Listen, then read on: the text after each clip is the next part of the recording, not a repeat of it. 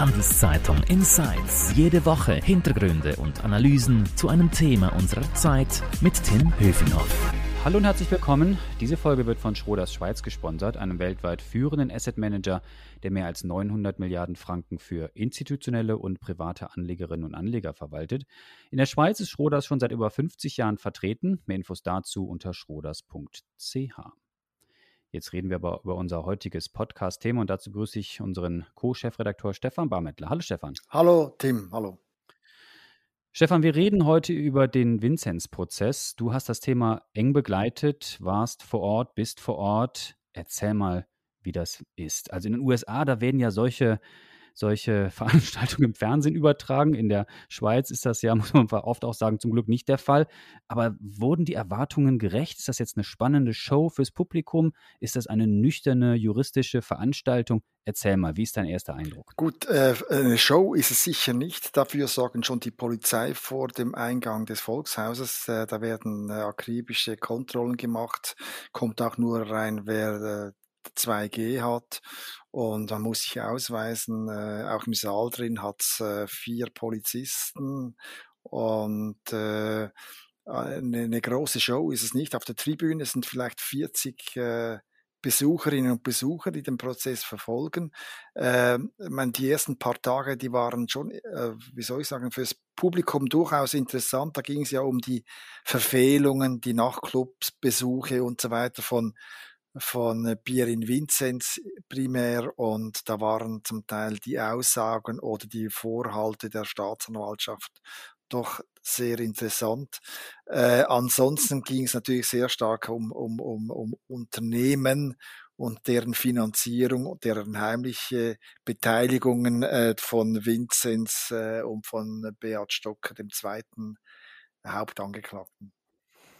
Ich frage mich, warum das überhaupt im Volkshaus stattfindet. Normalerweise denkt man, würde es in einem richtigen Gerichtsgebäude stattfinden. Hat die Schweiz oder die, äh, die Stadt kein richtiges Gebäude? Ist, war der Andrang zu groß? Warum trifft man sich im Volkshaus? Ja gut, äh, es ist schon, also man ist im Volkshaus im großen Saal und das ist angezeigt, auch wegen dem Corona-Regime sind äh, allein im Hauptsaal äh, auf dem Parkett, wo jeweils getanzt wird, Musik gespielt wird, sind, äh, würde ich sagen, 50 Anwälte in Aktion und hinten dran dann noch äh, vielleicht 60 Journalistinnen und Journalisten. Und die äh, Richter, die sitzen auf der Bühne oben, so zweistöckig sozusagen wie in einem Konzert, als würden die spielen, sitzen die da oben okay. vor ihren Bildschirmen und äh, der Platz äh, unter Corona-Regime Corona mit entsprechenden Abständen, die gibt es schlicht und einfach nicht im, im Bezirksgericht in Zürich. Okay, aber eine seltsame Optik, oder? Also für jemanden wie du, der oft auch schon in Gerichtsverhandlungen war, ist etwas ungewöhnlich, oder? Ja gut, das erinnert mich ein bisschen an, äh, an die Stadthalle von Bülach damals, äh, vor, das war vor 15 Jahren, war der große Swissair-Prozess. Der war von den Dimensionen noch viel größer. Da, da, da waren irgendwie 19 Angeklagte. Da sind wir nur bei sieben jetzt in Zürich. Und vor allem aber war der offen für die, für die, für, äh, für 1500 äh, Besucherinnen und Besucher. Das war quasi eine, eine, eine Turnhalle voll mit Leuten am Anfang und natürlich mhm. sehr viele Swissair-Angestellte, ehemalige, die ihre Chefs äh, da oben schmoren sehen wollten, nachdem sie die Firma in den Boden geritten haben. Mhm. Jetzt geht es ja im Kern um Untreue, oder? Also du hast schon erwähnt, da wird viel Rotlichtmilieu, äh, Abrechnungs- etc. Details genannt, aber im Kern, worum geht es eigentlich genau? Was wird den Herrschaften da ja, gut, jetzt, es äh, geht, vorgeworfen? Es geht schon um gewerbsmäßigen Betrug, es geht um Veruntreuung, Urkundenfälschung, unlauteren Wettbewerb und untreue Geschäftsführung. Also das sind happige Vorwürfe, die da im Raum stehen. Und äh, wie gesagt, wenn wenn äh, Vinzenz Stocker äh, vollumfänglich äh, verurteilt würden, würden sie sechs Jahre Haft kriegen im schlimmsten Fall. 100 äh, Tage haben sie schon abgesessen, also die müssten nochmal ins Gefängnis und vor allem wird, äh, verlangt die Staatsanwaltschaft ja äh, äh, die Rückgabe von, äh, von ich glaub, 22 Millionen Franken äh, von den beiden Angeklagten. Äh, es, ja, das ist, äh, das ist das also mhm. nicht, happige Vorwürfe, die da im Raum stehen, das muss man sagen.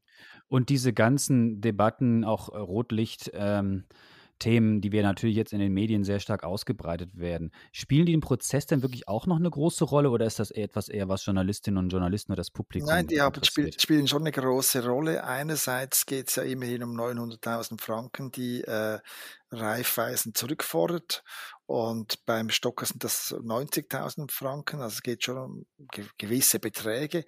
Auf der anderen Seite zeigt natürlich das Verhalten oder soll zeigen das Verhalten von Herrn Vinzenz, dass er überhaupt nicht unterscheiden konnte, was gehört mir, was gehört der Raiffeisenbank. Er hat mhm. einfach die Einstellung gehabt, quasi, wenn ich Auslagen habe, äh, privater Art, nicht privater Art, dann ist das eine Sache, die von Raiffeisen bestritten wird. Und äh, der Hintergrund ist wahrscheinlich der, er hat wahrscheinlich das Gefühl gehabt, mit zwei Millionen sei er der große Banker in der Schweiz, viel zu wenig gut bezahlt und da muss man noch ein bisschen nachbessern.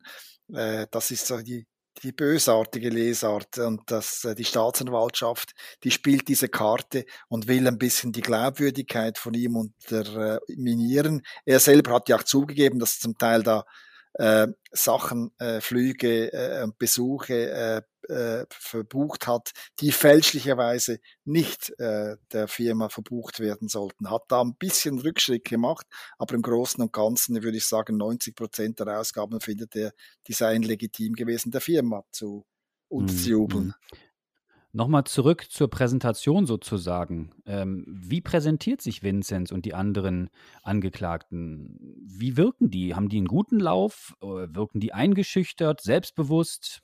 Gut, äh, Pierin Vincent, wie man ihn kennt, da wollte ja mal Show, Showstar werden ist, äh, wie soll ich sagen, lässt sich nicht anmerken, im Gegenteil, kommt ab und zu vorbei, nickt und äh, ja, geht ihm gut und hat immer seinen Cola Zero in der Hand, äh, macht einen relativ entspannten Eindruck, aber eben, er ist ein sehr guter Spieler.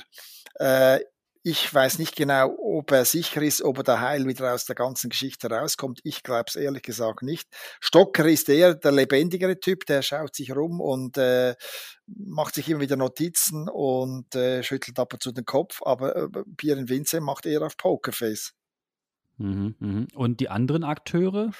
Der Richter, die Staatsanwaltschaft, ja. also diejenigen, die da anklagen sozusagen oder richten müssen. Ja, es gibt vielleicht noch einen Angeklagten aus, de, aus, äh, aus Genf, dessen Namen man theoretisch nicht erwähnen darf oder den man nicht erwähnen darf. Der ist da mit einer Batterie von vier Anwälten vor Ort und äh, hat noch einen PR-Berater dabei und der hat da für Emotionen gesorgt, äh, als er befragt wurde, hat dann Ceter Mordio losgelassen und hat das, äh, die Medien, aber auch das Gericht attackiert und die Frauen, die Staatsanwaltschaften hatten sogar noch einen Konflikt zwischen Zürich und Genf äh, konstruiert im Sinne von, okay. er sei da jetzt äh, unter Beschuss und die Zürcher äh, Justiz hätte keine Ahnung, was er für eine tolle, äh, honorige Figur sei in Genf.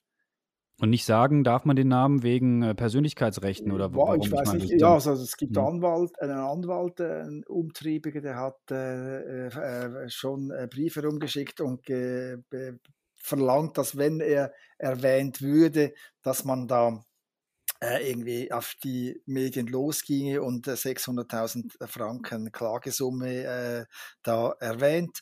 Und im Übrigen sein PR-Berater hat mir dann, also der verteilt dann irgendwie Geschichten, die man schreiben sollte, Storyline über diesen äh, Angeklagten und äh, man könnte ihn einfach nur noch abdrucken. Storyline steht da drauf und ah, ist eine sehr, okay. sehr spezielle Art zu verteidigen ist fast schon amerikanische Verhältnisse und für Schweizer. Spin-Doktor.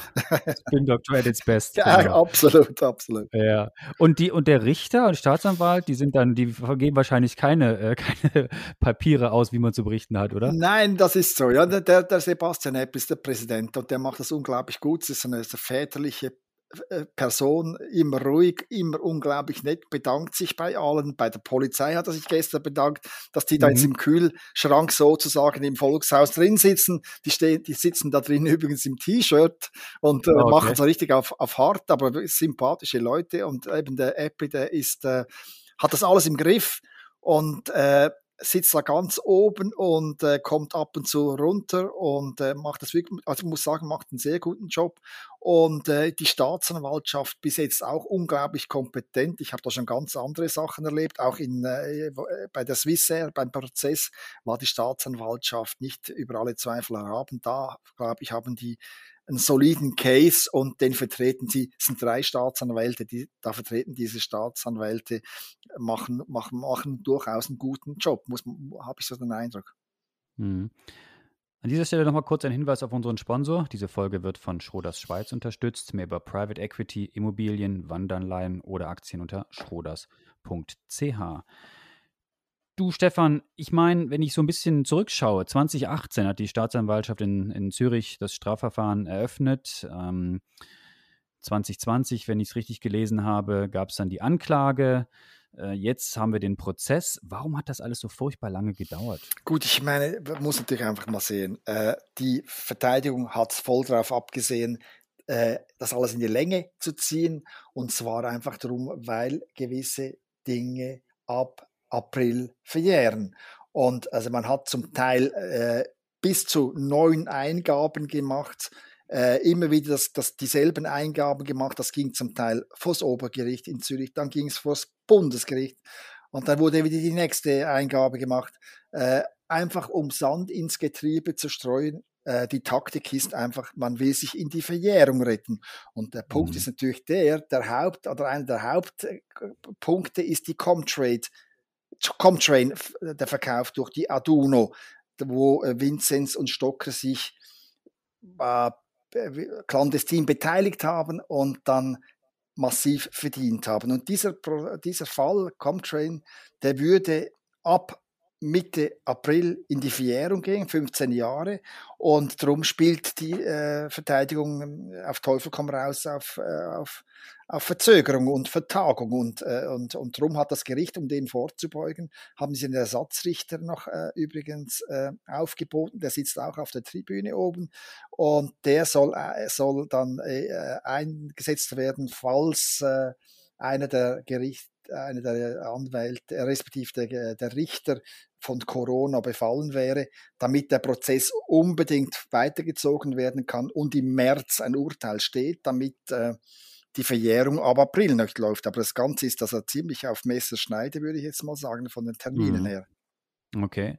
Also noch lange nicht zu Ende. Wie ist eigentlich so der, äh, die Beachtung international? Also wir reden ja hier in der Schweiz darüber, dass das einer der wichtigsten, der größten, äh, historisch wichtigen Prozesse sei. Wie nehmen eigentlich die ausländischen Medien das wahr? Ja gut, in den deutschen Medien wird darüber berichtet, aber eher äh, bescheiden eigentlich. Man muss einfach sehen, diese Reifeisen, eine Schweizer äh, und Bieren Winzen auch eine Schweizer Veranstaltung ist. Das war natürlich bei der Swissair ganz anders. Das war ein Weltkonzern, der hat man überall gekannt, hat Tochterfirmen gehabt überall und hat irgendwie 15.000 Mitarbeiterinnen und Mitarbeiter weltweit gehabt. Das war natürlich ganz ein anderes Coverage.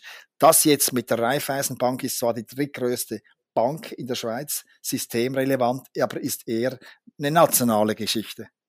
Mhm. Jetzt hast du gesagt, es dauert noch eine Weile, bis wir wissen, ob äh, die Herrschaften dort verurteilt werden oder freigesprochen werden.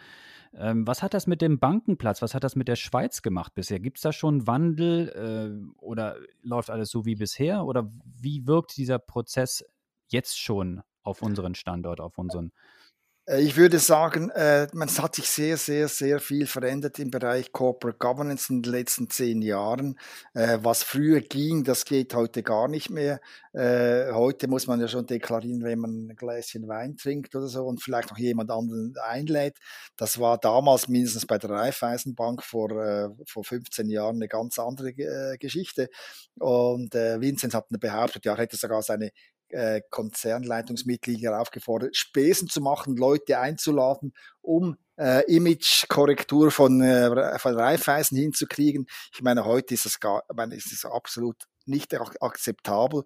Äh, ich glaube, da hat sich in den letzten zehn Jahren unglaublich viel getan. Heute ist äh, gerade auch in der ganzen äh, ganzen Sexual Harassment Diskussion, da äh, kann sich keiner mehr was erlauben, keine Person mehr was erlauben in der Geschäftsleitung. Sonst hat er definitiv ein Problem. Ich meine, er hätte an sich auch schon damals gereicht, äh, was sich da äh, Vinzenz äh, erlaubt hat, damals schon vor 15 Jahren. Aber die Reglemente von Raiffeisen waren damals auch viel lascher, als sie heute mhm. sind. Mhm. Wenn du dich jetzt zu diesem frühen Zeitpunkt schon festlegen müsstest, wie geht das aus?